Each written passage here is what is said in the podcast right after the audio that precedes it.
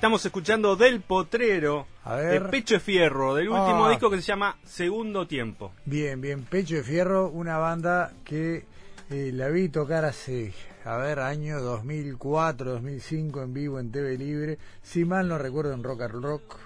Sí, si mal ser, no sí, recuerdo. sí. O tal vez en, en algún otro programa de, de los que se hacían en vivo ahí. Pero cuando recién estaban arrancando, qué fuerza que han tenido siempre. Y este ¿eh? disco Sí. del año pasado y tiene una temática futbolera. Ah, mirá, Eh, mirá. Está, esto- está muy bueno, está muy nos, viene, bueno. nos viene poniendo en tema. Es más, se lo recomendamos a quien vamos a tener en instantes porque vamos a hablar con el director técnico de la selección de Honduras, exdirector técnico de la selección sub-20 de Uruguay también, Fabián Coito. ¿Cómo estás, Fabián? Buenas noches, ¿cómo le va? ¿Todo bien? ¿Todo bien? ¿Hace cuánto estás en Uruguay? Estoy en Uruguay ya hace dos meses. El 14 de marzo este, vine ¿Llegaste con la idea de, de estar unos días y llevo dos meses ya. Pa, ¿y, y cómo es la situación en Honduras? ¿La seguís? Sí, sí, la sigo. Este, con mis compañeros de trabajo ahí estamos comunicados todos los días prácticamente. Y bueno, está un poquito complicado, ¿no? Centroamérica en general está complicado, la zona de Honduras, Guatemala. Mm. Este, si bien el epicentro no es donde yo vivo, que es en la capital, es más en la costa, pero bueno, este, involucra el país y este, y así que no, no tengo fecha de regreso todavía, aunque no descarto de que sea sobre fin de mes, primeros días de, ma- de junio. Allá la actividad está parada, obviamente, ¿no? Totalmente, está parado el torneo de liga y bueno, y no hay fecha de reinicio todavía. Claro. ¿Y cómo, cómo te has reinventado vos en, en esto de, de las redes sociales? Más que las redes sociales, las videoconferencias, porque me imagino, mencionaste el grupo de trabajo recién. Muchas veces Sí, esa es una opción. Esa es una opción que hemos, este, la hemos aprovechado. Hemos tenido reuniones periódicas semanal, por lo menos una vez por semana, con los jugadores. y, y también, bueno, en conferencias, en charlas, que, que supongo yo que, este tema de, del aislamiento y de la cuarentena ha hecho de que muchos este, hayan tomado la iniciativa de llevar adelante charlas, invitando entrenadores, profesores, psicólogos, etcétera. Este y, y bueno, la verdad que he leído mucho, he visto los videos. A mí personalmente me, me ha servido mucho, al margen de que lógicamente no es lo que todos deseamos, ni, ni la razón por la cual estamos, mucho menos. Pero la verdad que lo he aprovechado y este y me ha venido bien en ese sentido hacer un parate y, y darle a darle espacio a cosas que, que no los hago habitualmente. Claro. Ahora, eh, ¿cómo era el calendario de competencias de ustedes eh, para este año? Eh, tenían eh, varias cosas por delante importantes. Bueno, cuando se suspendió todo, Sí. nosotros estábamos ya prácticamente yéndonos al preolímpico que se jugaba en Claro. Guadalajara. Estaba la fecha FIFA del 29 de marzo, jugábamos con República Checa en Miami. Y ahora jugábamos el 4 de junio lo que es la semifinal del torneo Nation League con Estados Unidos. Bueno, todo eso está suspendido y lo que tenemos ahora que aún no se ha suspendido es la fecha FIFA de septiembre que en principio era el comienzo de la eliminatoria. Claro. Yo imagino que como vienen las cosas no va a ser el comienzo de la eliminatoria, es más, mm, dudo de que se mantenga la fecha FIFA, por lo menos para CONCACAF. Sí, sí. Claro, el asunto es cómo, eh, por un lado, se afronta un calendario que va a venir recargado porque una vez que, que esto trate de volver a la normalidad, hay plazos que uno entiende que FIFA va a tratar de, mantener, con lo cual se van a empezar a apretar los calendarios, a tratar de coincidir con las ligas locales, con los compromisos de cada uno de los jugadores con sus clubes. ¿Cómo se organiza ese trabajo? Sí, mucha cosa va a haber. Este, mm, porque aparte este año se suma todo el trasiego de los jugadores, lo van a intentar evitar por una cuestión también de, de, de intentar evitar el contagio masivo, ¿no? El Mm. viajar de país en país, Claro. una selección, volver a los países donde están jugando. Es mucho viaje, yo creo, por eso imagino yo que las fechas FIFA que, que tenemos en el resto del año difícilmente se mantengan. Lo cual hace de que el año que viene haya un calendario bastante cargado tendríamos el preolímpico, en caso de obtener buenos resultados y lograr el objetivo, estarían los Juegos Olímpicos. Y después, bueno, quedó, quedó para adelante la semifinal de Nation League, eh, la, la final o el tercer puesto, y todo lo, lo que es el calendario de fecha FIFA, que ya el año que viene estábamos en plena eliminatoria. O sea, realmente no sé cómo van a replanificar. Una vez que se arme el calendario, y bueno, comienzan las planificaciones de los cuerpos técnicos, que siempre una planificación está en base a, a las fechas que nos, que nos asignan de competencia y en base, a partir de ahí nosotros comenzamos a planificar. Fabián, ¿qué similitudes y diferencias tiene el fútbol hondureño con el uruguayo? Bueno, tiene diferencias importantes. Eh, hablando de fútbol, indudablemente igual el fútbol es, es este, está muy relacionado a lo que es la cultura del país, a la idiosincrasia, a lo que es el país en sí. Pero puntualmente el fútbol, yo creo que, por ejemplo, en la formación de futbolistas está un poco retrasado en cuanto a la, a la madurez del jugador. Mientras acá, un jugador sub-20 ya es un jugador casi de primera división, producto de las circunstancias también, ¿no? No, no es que, que seamos superdotados, sino que el, apuro, en los comienzos tempranos a, la edad de 5 o 6 años en el fútbol, más las necesidades de los clubes, hacen de que a esa edad ya estén mirando hacia abajo a ver qué jugador promover a los efectos de imaginar como futura venta o como refuerzo para, para la primera división. Allá no se hace en edades tan tempranas, yo diría que dos, tres años más, recién a los 22, 23 años, un jugador se está consolidando en primera división, está comenzando a jugar con continuidad y este y en ese sentido ya hay una diferencia, ¿no? El, retraso en cuanto a la aparición de jugadores en primera división. Después yo creo que la competencia juvenil es muy diferente, producto de algunos factores, el económico por un lado, la, la geografía, allá se juega en forma regional, lo cual hace que en unas regiones el nivel competitivo sea pobre y cuando los que trabajamos en juveniles decimos que, que se aprende jugando, cuanto más exigente sea la competencia y tenga continuidad y tenga buen nivel, el nivel del niño se va a ver, del joven, se va a ver beneficiado. Eso no es buena. Sumado también a una infraestructura em, pobre y este y yo creo que el otro factor importante que hay que, que intentar y que la Federación Hondureña tiene que trabajar es en la capacitación de entrenadores. Entonces yo creo que de, esos tres factores, de la combinación, del mejoramiento de esos tres factores, van a comenzar a surgir futbolistas que estén permanentemente armando el recambio, que es lo que, que ha pasado acá.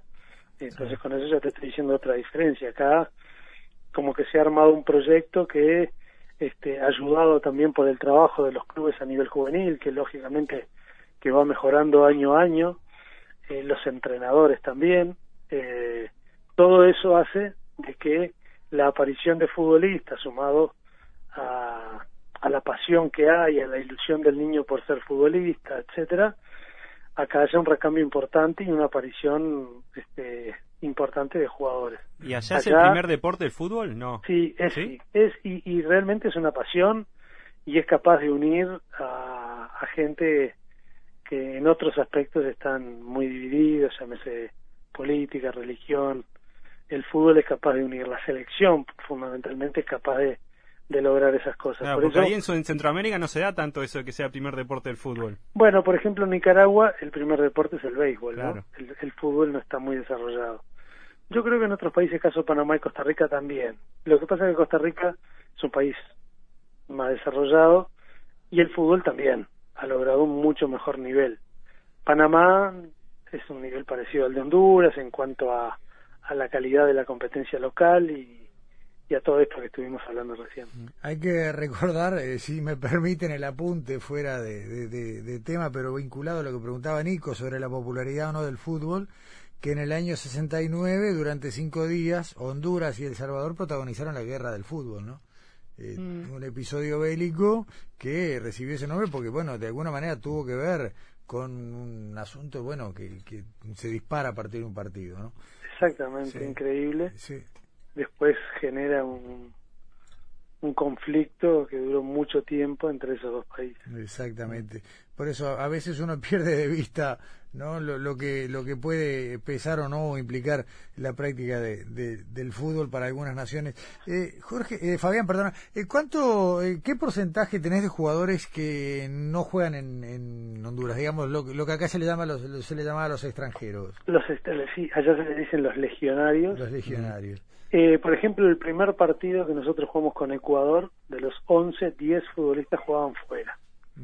Pero el trabajo a nivel sub-23, el regreso de algunos futbolistas, algunos se ha ido también, hizo que esos porcentajes cambiaran y yo te digo que hoy de los de un equipo supuestamente titular, por lo menos cuatro o cinco juegan en el fútbol local que eso ha sido fruto también de, del trabajo a nivel de sub-23, que bueno, que por nuestra formación yo no lo considero un jugador tan lejos de jugar en primera, para nosotros es un jugador de primera. Sí, sí, sí, sí, por lo tanto, bueno, los hemos intentado detectar, este, ayudar a, a madurar, futbolísticamente hablando, darles confianza y bueno, han comenzado a jugar y en primera ni hablar y algunos también en la selección.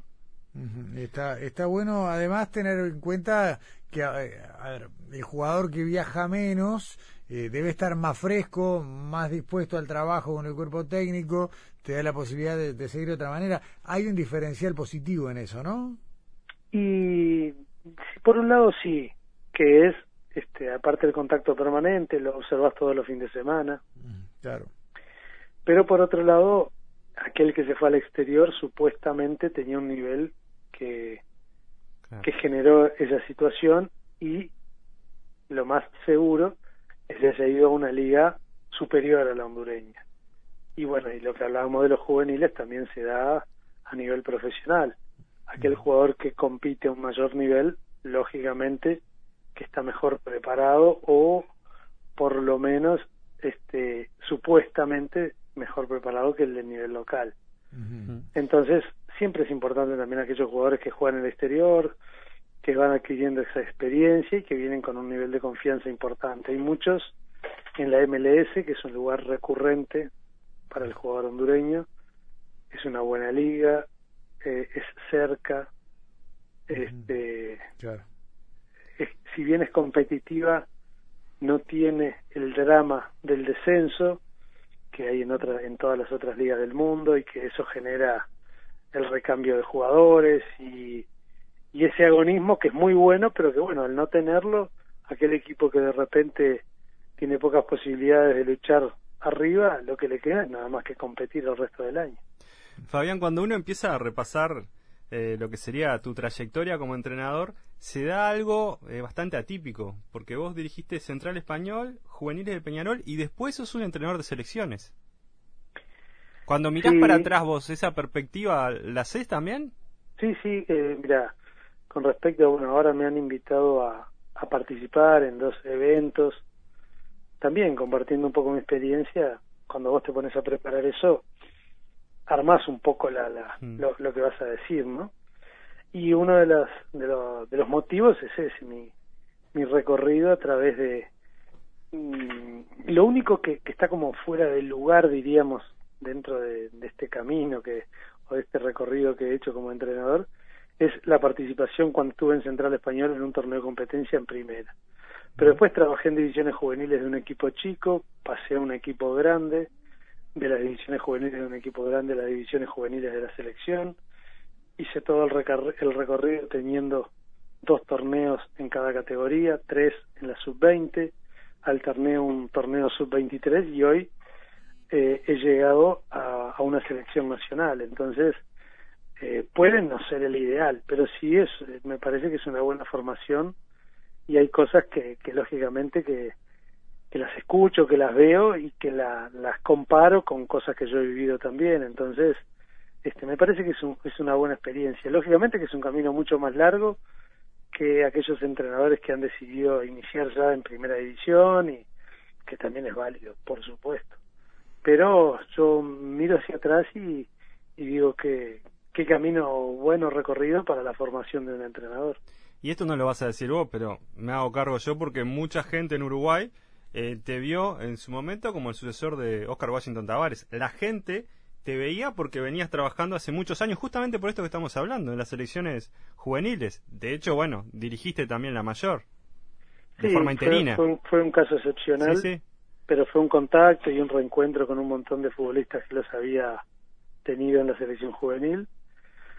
Y este y lógicamente que todo entrenador este aspira y es un deseo y es una ilusión y un, o un sueño dirigir la selección nacional. Yo creo, si bien no lo hice con esa intención, esto es una buena experiencia también, porque voy a vivir una experiencia a nivel de selección nacional con toda la, la exigencia que, que tiene y me pareció a mí que repetir un proceso más sub-20 eh, primero era, me parece que, atornillar, atornillarme a un lugar donde de repente este, ya sabía el formato y, y, bueno, no era malo para, para la selección juvenil el cambio de entrenador, otra visión, otro entrenador, otra perspectiva, otra idea de juego, etcétera.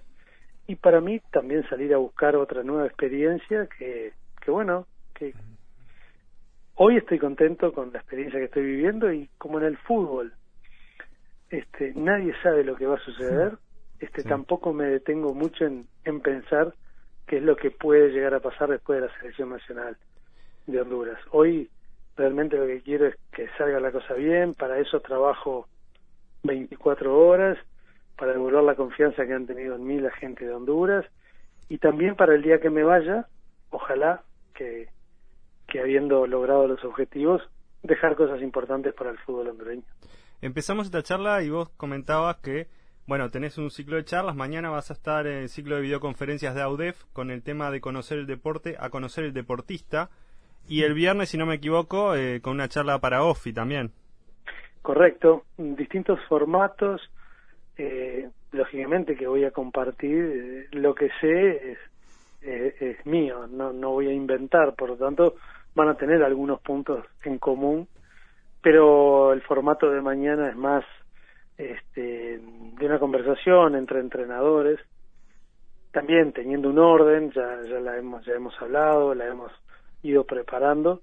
Y la del viernes, em, en cambio la del viernes es más una presentación mía, me, me dieron un espacio de tiempo que elija el tema y bueno, el tema, el de mañana es un poco cómo a través del tiempo he ido creyendo o aprendiendo eh, el camino hacia la especificidad en cuanto a la parte técnica y a, la individualidad en la parte humana, conocer el, deportista, el ser humano y el entrenamiento como cada vez va apuntando más a lo específico.